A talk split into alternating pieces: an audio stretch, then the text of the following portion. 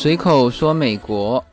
那现在我继续在房车里给大家来录制这阿拉斯加房车自由行的系列节目啊，这个是第三期了。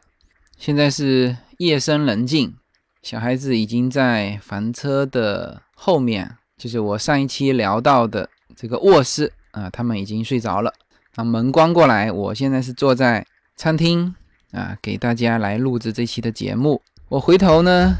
可以看到，呃，透过我的这个驾驶室的前面的玻璃啊，我可以看到整个房车营地啊，现在基本上进入了梦乡吧。外面呢，现在车顶上哈就噼噼啪啪下雨，这几天瓦尔迪兹呢都在下雨。我们昨天呢还去了这边附近的一个冰川，它就在公路旁边。呃，我们大概往上爬了不远吧，爬了十五分钟。我们就可以踩到冰蛇了。我和优娜一起上去，还踩了一下冰蛇。那么，那叶子是前几天就已经去爬过冰川了啊。回头呢，我争取哈，争取找他聊一期冰川，因为他是有实战经验的，爬了五个小时回来，让他给大家聊一聊爬这个冰川的一些感受。他说这种经历对于他来说还是蛮难忘的。那我觉得他。冒险活动参加多了，那他能够说还蛮难忘的，那我觉得应该还是不错的啊。回头我要找他说那么一期。那么这一期呢，继续聊房车。那么上一期聊到这个具体的整个整辆房车嘛，那这一期呢，我要开始聊开房车的时候啊，以及在房车营地的时候你要注意哪一些啊。最后再聊一下这个美国的很特殊的这个房车文化。那么我这次是第一次开房车，其实是有一些心理负担，但是反正在美国久了的之后呢，就是你看到别人能做的事情，你也一定能做。虽然说这件事情是我有可能是我们是我之前没有遇到的新的一件东西，但是你生活在美国，你每天都会遇到新的东西啊，每一天你的感觉自己的能力都会增加，所以说。在接触这种新的东西的时候，虽然有一些心理负担，哇，看上去好像那么大的车，而且特别是这一次，我们本来想订二十四寸的没订到，订了个二十九寸的。然后呢，它这边很奇怪，就是说二十九寸的居然比二十四寸的还要便宜，这个租金啊还要便宜。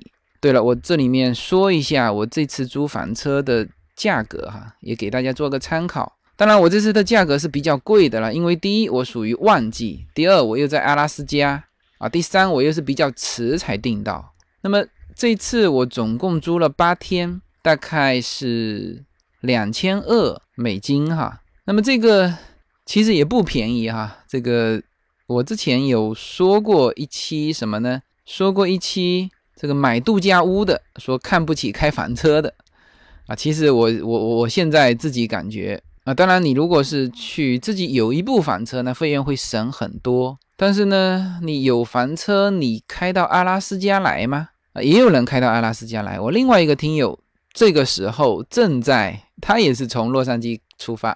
那我们是选择直接飞到阿拉斯加，然后再房车旅行。那他是准备开四十几天的房车，穿过加拿大到阿拉斯加。我们之前还说在阿拉斯加汇合，后来想一想，说可能。不可能了，他要开很久才开得到阿拉斯加。那他这种如果是去租房车，那就蛮贵的。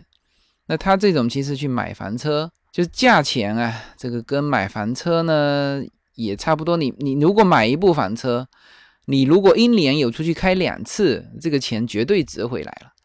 我据说二手的一部房车才三万多美金，像像这种的，像我们这种的房车。好，那这个是房车的价格啊，八天两千多美金，其实和住酒店没差别，就是正好倒过来。我们一天房车营地呢，大概是四十块钱左右，那租房车按这样算，一天是两百多块钱，是吧？正好倒过来，我们正常是租一部车子几十块钱啊，住一个酒店，比如说两百块钱啊，它这个正好倒过来。其实你说整个旅行便宜吗？也不便宜。但是房车旅行很方便，就是你你你别往去便宜这里面去想啊。那当然还有一个就是说，我们呢是一家人，两个大人，两个小孩就租了一个这么大的房车嘛。那如果有一些像我这么大的房车，实际上可以睡，就我这一部二十九尺寸的哈，可以睡六个人，宽宽敞敞的睡六个人。车头这个上面可以睡两个，沙发可以睡一个，餐厅的这个椅子把它放下去可以睡一个，后面现在是睡的三个。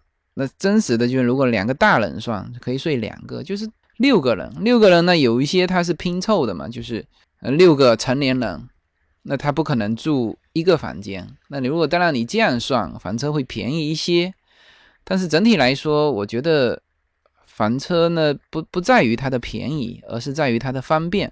那么我当时提车的时候就已经折腾很久了，就是我。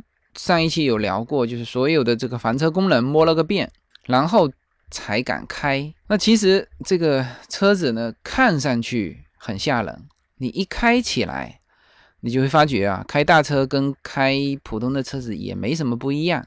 但是呢，有几点啊要注意啊。第一，就是说你拐弯的时候，你正常开的时候都一样，那只是说它这个大车嘛，就是开的感觉不像你开宝马那种很。很结实的感觉，一踩油门，呜，超车，然后一踩刹车就就瞬间能停得下来。它这个毕竟是大车，你知道吗？你要考虑到它是个大车，就不可能像你开小车的那种体验感。你一定记住，它是一一部大车。动力上，那你就是要知道，提前的要减速，提前的遇到看到前面上坡，提前的要踩油门。还有呢？就是过弯的时候，那当当然像阿拉斯加这种地方，那它这个弯都很很宽敞嘛。那有一些地方哈，你要记住，你过弯的时候，你这个车身啊，要过一半之后你再打弯，就尽量的靠里面打弯，就打个大弯过来。然后呢，你转弯的时候，这时候两边的这个光后镜就起到作用了。然后环车光后镜是这样子，它有一个大的光后镜，下面。还有一个就是更广角的那个小光后镜，你正常要看那个啊，包括什么呢？包括我们车子出去的时候，就在这边等嘛，就是侧面开到主道上去的时候，你这个时候光看这个大的光后镜你是看不见的，你要看小的这个光后镜去看这个后面有没有车子上来，这个很重要哈，因为你启动不是那么快，一定要后面没有车子。你才敢开出去，拐弯也是这个样子啊，打一个大弯出去。还有就是什么呢？还有就是倒车。呃，倒车呢，就是你要有一个很好的位置感。就比如说，你之前看着这个位置，你可以倒多少啊？这在没有人跳下来帮你指挥的情况下，你位置感一定要很好。因为啊，这个房车它是没有，它很高嘛，它就算是像。我听友那部车，它就直接从这个驾驶室看不到后面，因为它后面是封死掉的。那我的这一部呢，后面还有一个窗户，我有的时候会叫叶子打开，打开没用啊，它的这个房车很高，你知道吗？它不像小车，它很矮，它看得到后面。你那么高，你只能看后方高的地方。那这时候你怎么办？一个你位置感要很很好，还有一个你就只能叫人下来指挥咯。那这个是倒车。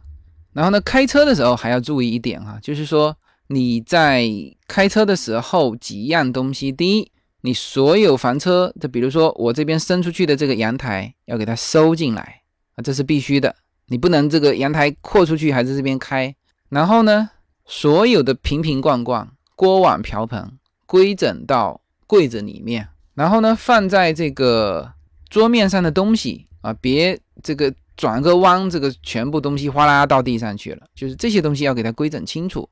然后呢，在开车的时候，就理论上哈，大家必须坐在椅子上，比如说坐在沙发上啊，沙发上全部都有安全带的绳子；坐在这个餐桌上也都有安全带的绳子，都必须绑上安全带。我们家两个小孩，他们也都是坐在这个正常是坐在餐桌的这个。位置上绑上安全带。那这几天因为开开习惯了嘛，那他们有的就开的过程当中就跑到床上去睡了，这是也也是可以的。那这个是开车的时候，就大概我现在考虑到的应该注意的一些东西。总体来说不难开，我这个提车之前想了很久，这个车子就是有有一些心理障碍嘛。提车就十分钟，基本上我就很心安了。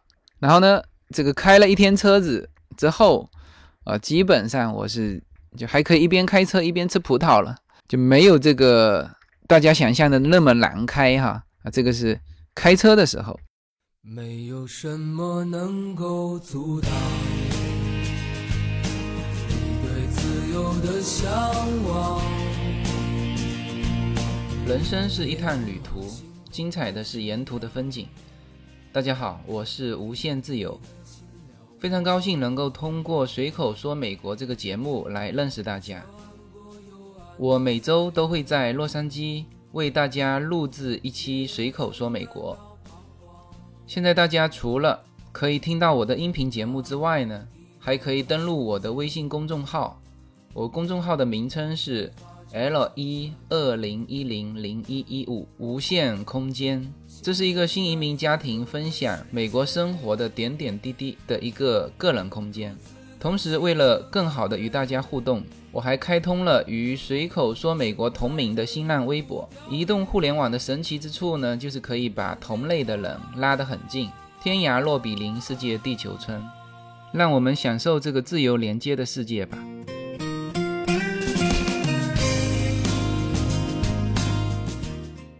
那么来说一下这个房车营地啊，其实呢。美国房车文化之所以说这么盛行，其实有两样东西它是配套的。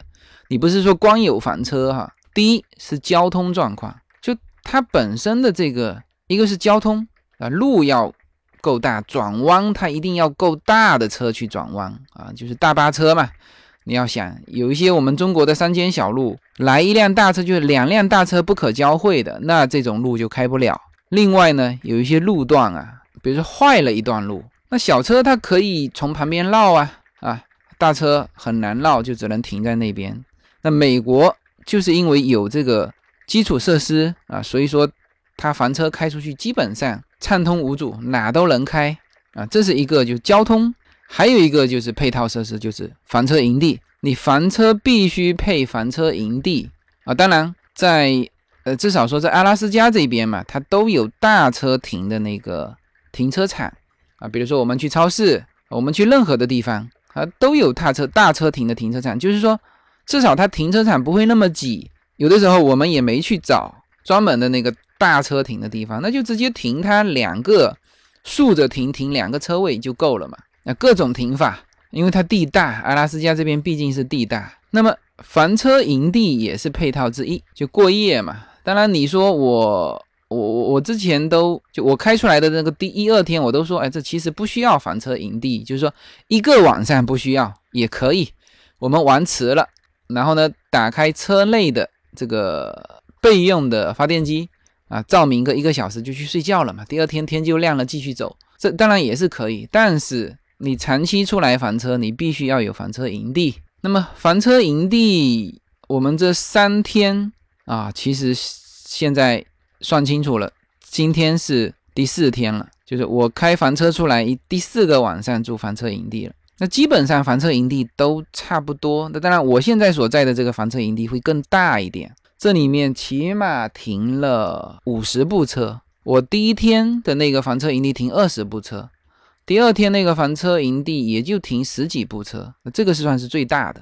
那么房车营地一个晚上，刚才说过了，大概四十块钱左右吧，我们就没有低于四十块钱。有专门的停车位停下来，然后呢，它旁边有一个有一个栓，主要里面是一电缆，一个是电缆啊，就是用这个营地的电源了，这个很重要，你这个不补充，你你的电源只够一个小时。第二呢，就自来水嘛，自来水当然它都是普通的自来水，你。自来水管道接进来，它都在一侧。还有什么呢？还有就是这个脏水、污水排放的地方。那么这里面简单再说一下这个排污水哈，一个污水管道接到它的一个孔嘛，它这正常你一看就知道的，你一个孔把它盖子打开啊，你把这个管道塞进去，然后呢，你先把那个黑水的那一根，它它租给你的时候，他会都告诉你先搬哪一根，后搬哪一根，就正常是。污水跟灰水是同样的一个出水口，但是我也有看到这边其他的房车就是更高档一点的，它的污水是污水，灰水是灰水，它两个出水口我看到了。那么正常你一到房车营地，讲电缆先插上去，自来水管你就给它插好，污水管道你就给它放上去，就是有的我看就直接，我还特意去观察了一下其他的房车到底是什么状况，它就是把黑水的那个就这样扒开。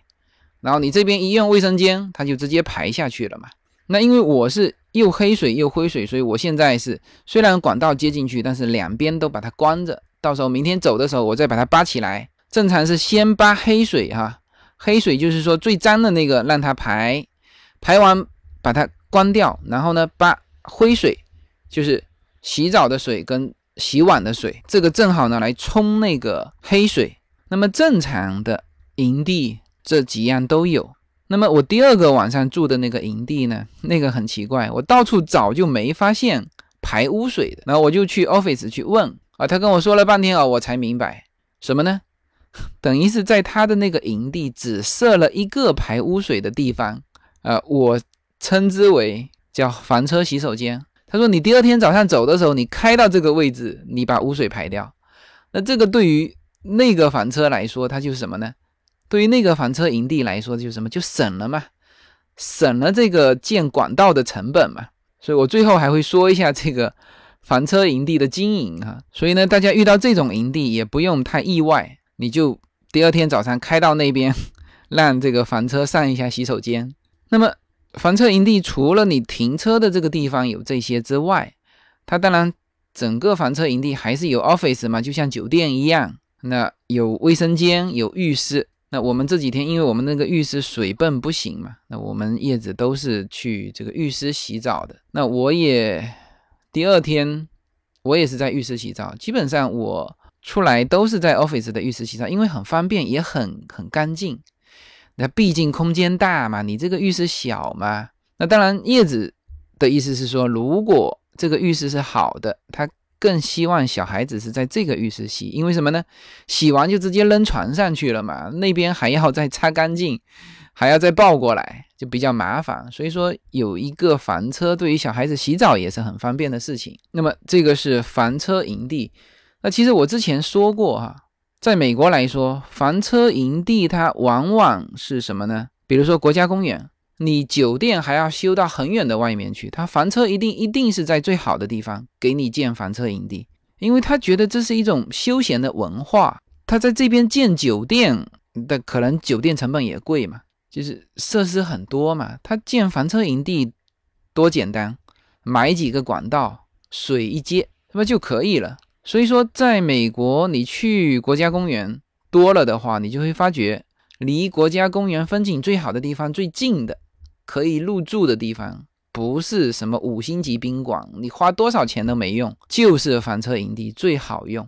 好，那这里面我就要讲到这个美国的房车文化。那么刚才已经说了，这个房车文化不仅仅是房车，我看了一些中国的一些房车的公司啊，他都在倒苦水，什么呢？他说，你看这个美国的房车是多少万部，应该有几百万部吧。这中国只有什么一万部还是两万部房车啊？你看这里面差距有多大？说明中国的这个房车多么有市场。